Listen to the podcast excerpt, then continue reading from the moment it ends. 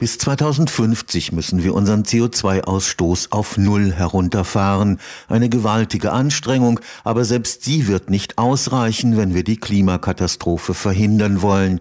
Zusätzlich müssen Milliarden Tonnen des bereits in der Atmosphäre befindlichen Klimagases wieder herausgefiltert werden.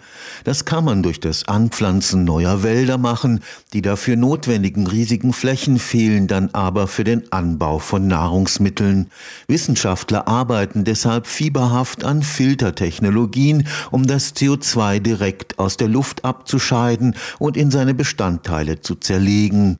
Am Karlsruher Institut für Technologie wird mit dem Einsatz von pulsierenden Mikrowellen experimentiert, um das CO2 mit Hilfe von Sonnen- oder Windenergie in klimaneutrale Kraftstoffe zu verwandeln. Im Prinzip ist es das Gleiche, was in der Küche in der Mikrowelle geschieht, nur dass im Inneren des Karlsruher Forschungsreaktors weit über 5000 Grad erreicht werden.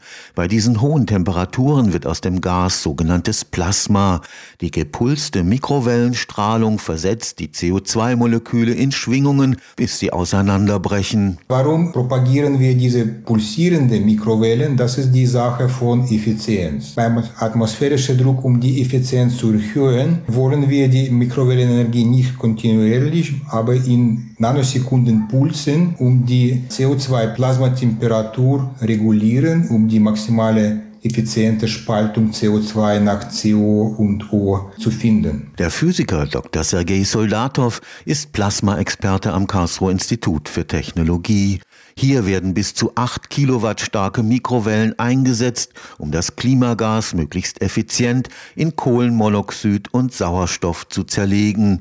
Der Strom dafür kommt aus Sonnen- oder Windkraft. Das Schönste am solchen Reaktor ist, dass der Prozess praktisch in Sekunden gestartet werden kann, zum Beispiel wenn günstiger Strom aus erneuerbaren Energien zur Verfügung steht oder jederzeit gestoppt werden kann. Das ist großer Unterschied im Vergleich mit klassischer chemischer Reaktionskette, wo Prozess normalerweise 24-7 läuft. Das so entstandene Kohlenmonoxid wird mit Hilfe von Wasserstoff weiterverarbeitet, der ebenfalls mit Sonnen- oder Windstrom erzeugt wurde. Von besonderem Interesse sind dabei natürlich synthetische Kraftstoffe, oft auch E-Fuels genannt. Und insbesondere im aktuellen europäischen Projekt Kerogreen wird der Ansatz zur Herstellung von Avionik Kerosin genutzt. Klimaneutrales Kerosin für den Flugverkehr, so könnte man zwei Fliegen mit einer Klappe schlagen. Das Problem der Klimaschädlichkeit des Fliegens lösen und die CO2-Belastung der Atmosphäre reduzieren. Darüber hinaus löst der vorgeschlagene Einsatz gleichzeitig ein weiteres Problem,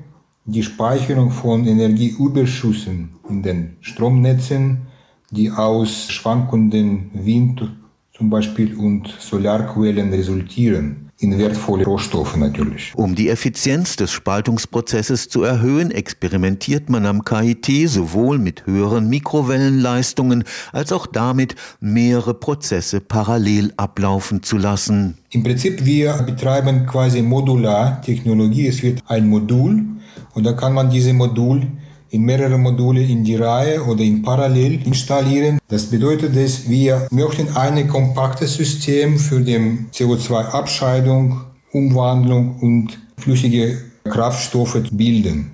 Das ist unser großes Ziel. Gegenüber der Aufforstung bietet die technische Filterung und Spaltung von CO2 Vorteile. Aufforstungsprozess ist relativ langsam. Die neuen Wälder sind gut, aber zum Beispiel zum ein Viertel den heutigen CO2-Ausstoß zu kompensieren. Im Jahr 2100 braucht man Fläche so groß als Brasilien und das ist Herausforderung. Stefan Fuchs, Karlsruher Institut für Technologie.